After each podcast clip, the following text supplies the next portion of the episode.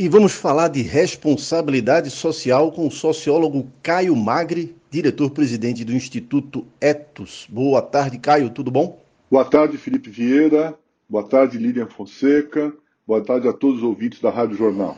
O movimento Brasil pela Democracia e pela Vida foi lançado no fim de junho para reunir cidadãos preocupados com o enfrentamento da crise sanitária, que também é uma crise econômica e política, crise essa que se abate sobre o país. Desde então, o grupo tem realizado uma série de ações online e também offline que chamam atenção para a necessidade de unir esforços de forma a proteger a vida e favorecer a solidariedade, a cooperação e a articulação entre governos, instituições, organizações e a sociedade civil.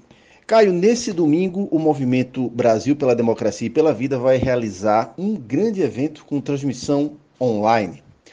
Qual a proposta desse ato? O que vai estar em destaque e de que forma a realização dessa live Democracia Vive contribui para os objetivos do movimento? Pois é, meu caro. É, músicos e artistas brasileiros participam de uma live, é isso mesmo, em defesa da democracia e da vida, em um palco virtual que vai agitar o país nessa tarde de domingo, viu?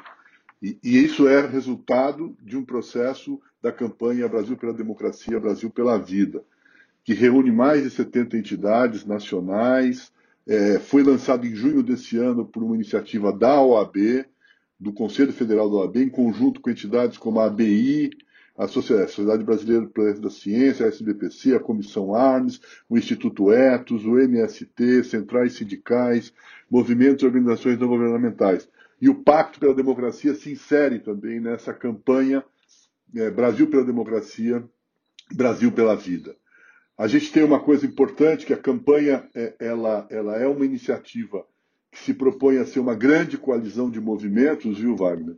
Na perspectiva de que a gente possa ter permanentemente atenção é, para todos os ataques que a democracia sofre no Brasil, é, e especialmente nesse momento onde a gente tem visto como os ataques à democracia também têm resultado em promoção de genocídio, né? Em promoção de políticas que não estão, de fato, enfrentando da maneira como a gente deveria enfrentar a pandemia do Covid.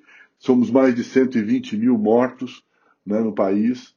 É, e, que a gente tem aí certeza absoluta, existem dados, existem de que as, muitas dessas mortes poderiam ter sido evitadas.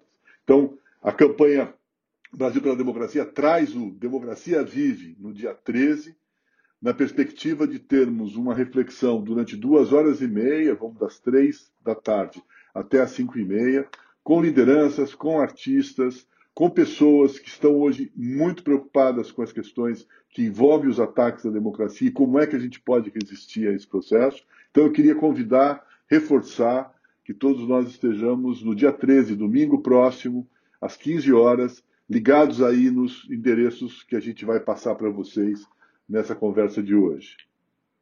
Caio, qual será a dinâmica dessa live e quem são os participantes dessa mobilização? Bom, vai ser um, um essa transmissão online vai ser um momento de se falar sobre a democracia e a vida, né?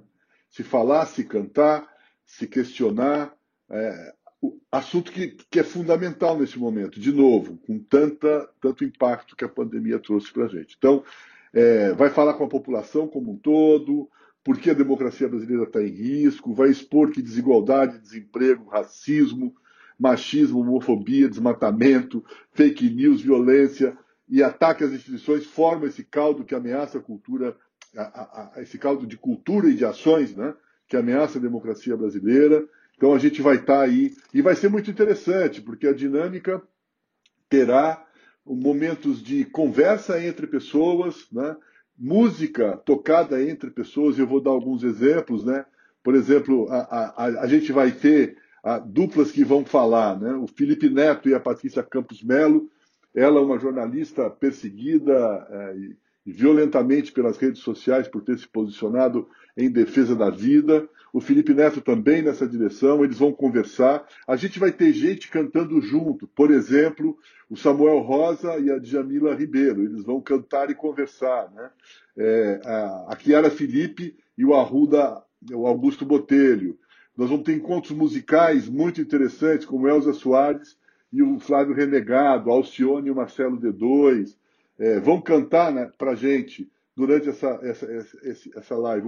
O Odair José, o Lulu Santos, a Nanda Costa, é, ou seja, vai ser uma coisa muito interessante e teremos, sem dúvida, a possibilidade da gente se reencontrar, né? se rever, se estar juntos nesse ambiente que é um ambiente em defesa é, irrevogável da democracia e da Constituição em nosso país.